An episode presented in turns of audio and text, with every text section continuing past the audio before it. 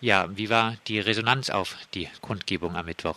Hm, also dafür, dass das eine Kundgebung am frühen Nachmittag war, was ja nicht besonders arbeitnehmerfreundlich ist, waren wir eigentlich sehr positiv überrascht. Wir waren vor allem auch positiv davon überrascht, dass sehr viele äh, Betroffene aus den 70er, 80er Jahren da waren.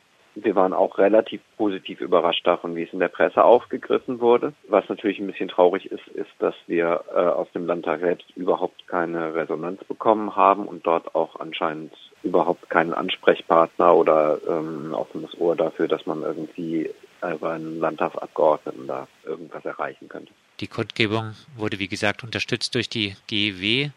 Nicht ganz so klar positionierte sich die GEW in den 70er Jahren. Damals hieß es, Verfassungsfeinde haben in der GEW keinen Platz. Damals gab es, wohl auch aus Angst vor Unterwanderung, Unvereinbarkeitsbeschlüsse, zum Beispiel mit einer Mitgliedschaft in der DKP. Nun heißt es auch in der Rede der GEW-Vorsitzenden Doro Moritz, die GEW bedauert die sogenannten Unvereinbarkeitsbeschlüsse und bittet die davon Betroffenen um Entschuldigung. Michael, bist du zufrieden mit dem Wandel in der GEW oder könnte die Gewerkschaft Erziehung und Wissenschaft, auch was die Aufarbeitung der Berufsverbote angeht, noch eine bessere Rolle spielen? Also man muss tatsächlich sagen, das ist keine ganz neue äh, Position der GEW. Das ist bereits vor zwei Jahren äh, geschehen, dass sich die GEW entschuldigt hat für die Unvereinbarkeitsbeschlüsse und damit ist sie tatsächlich innerhalb des Gewerkschaftsspektrums äh, ganz vorneweg, was die Aufarbeitung angeht. Äh, sowas steht bei Verdi leider noch aus. Auch da hat sehr viele im öffentlichen Dienst getroffen, die dann von ihrer Gewerkschaft den äh, Rückhalt entzogen bekommen haben.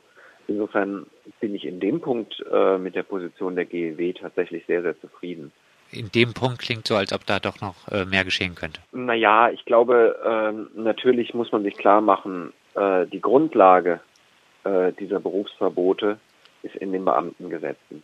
Da finde ich, könnten noch klarere Positionen sein. Also diese Beamtengesetze tatsächlich mit diesem unsäglichen Passus aus dem Jahr 1933. Also damals hieß das tatsächlich, dass nicht in den öffentlichen Dienst darf, wer nicht Gewähr dafür bietet, jederzeit voll einzutreten für den nationalen Staat. Das ist heute umformuliert in jederzeit Gewähr dafür bieten, voll einzutreten für die freiheitlich-demokratische Grundordnung. Das ist tatsächlich immer noch Stand der Gesetzgebung und bietet die Grundlage für solche Berufsverbote. Das ist immer noch nicht wirklich in der Diskussion.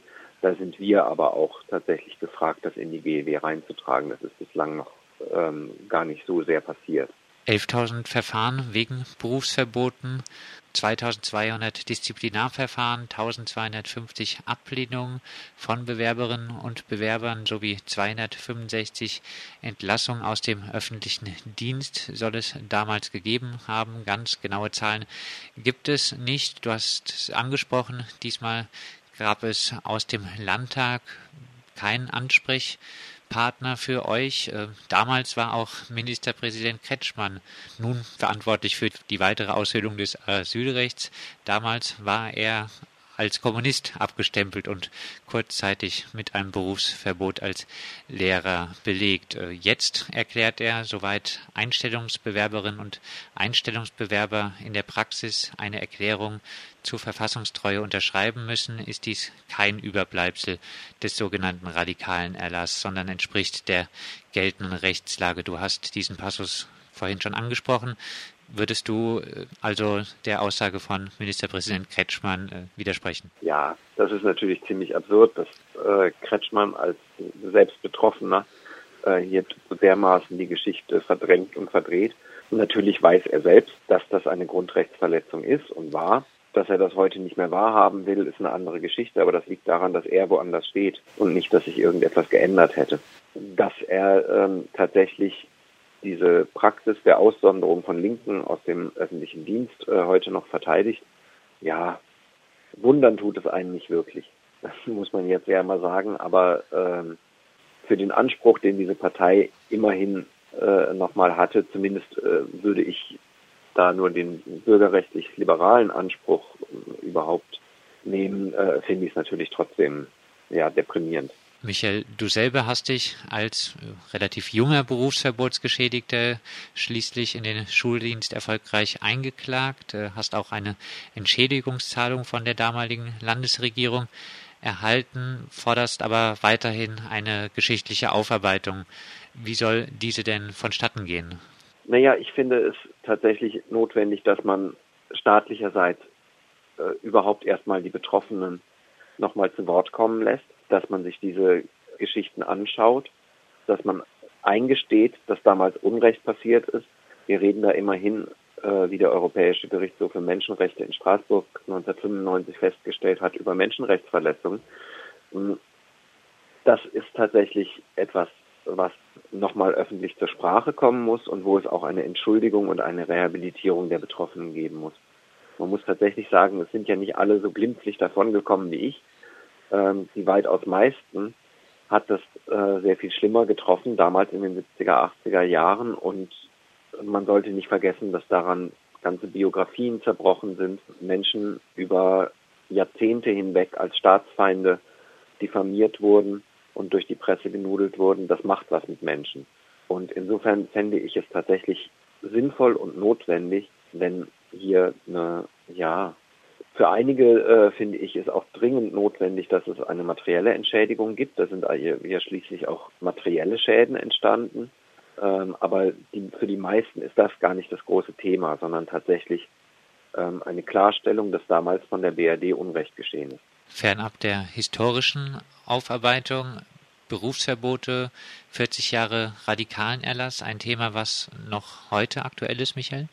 Aktuell ist das insofern noch, als äh, in mehreren Bundesländern äh, sogenannte schwarze Listen ähm, den Bewerbern für den öffentlichen Dienst vorgelegt werden, äh, bei denen sie selbst erklären sollen, ob sie Mitglied in einer inkriminierten Partei oder Organisation sind.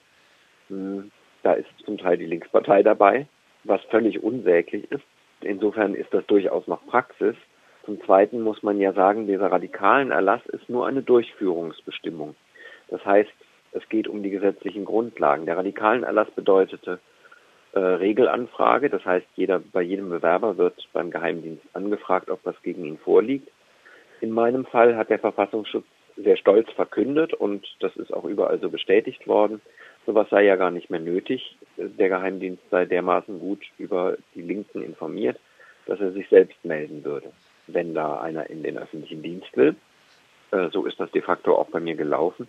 Insofern äh, gibt es keinen Grund zur Beruhigung, weil dieser radikalen Erlass formal aufgehoben ist. Tatsächlich müsste an den gesetzlichen Grundlagen gekratzt werden und es müsste vor allem an der äh, Bespitzelungspraxis des Verfassungsschutzes etwas geändert werden.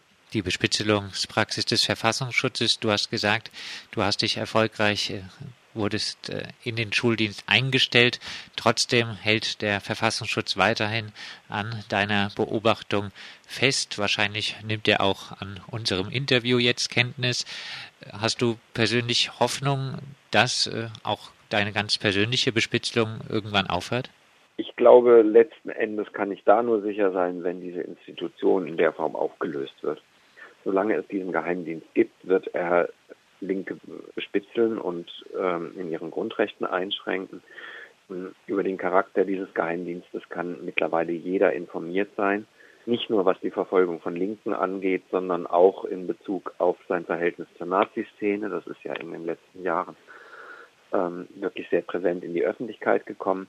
Aber nichtsdestotrotz, auch wenn der noch existiert, möchte ich ihm gerne Grenzen setzen und in der Öffentlichkeit klarstellen, dass das nicht geht. Und natürlich möchte ich die ähm, individuelle Bedrohung, die davon für mich ausgeht, auch endlich mal vom Tisch haben. Denn letzten Endes ist es ja so, ich bin eingestellt worden und dabei ist geprüft worden, ob Zweifel an meiner Verfassungstreue bestehen, rein formal juristisch. Ähm, das ist nach intensiver Prüfung in meinem Fall, auch wenn es, wenn es die Regierung durch die Gerichte dazu gezwungen werden musste, ist das bejaht worden bestehen keine Zweifel an meiner Verfassungstreue und daran müsste sich eigentlich auch ein Geheimdienst halten. Ähm, insofern ist es absurd, dass ich einerseits jetzt Beamter bin und andererseits weiter vom Inlandsgeheimdienst als Staatsfeind bespitzelt werde. Das sagt Michael Czascosi. Er wurde noch 2004 bis 2007 wegen antifaschistischen Engagement nicht in den Schuldienst eingestellt. Mit ihm sprachen wir unter anderem über die Kundgebung Endlich einen Schlussstrich unter die Politik der Berufsverbote ziehen, die am Mittwoch in Stuttgart stattgefunden hat. Mehr Infos zum Thema gibt es unter berufsverbote.de.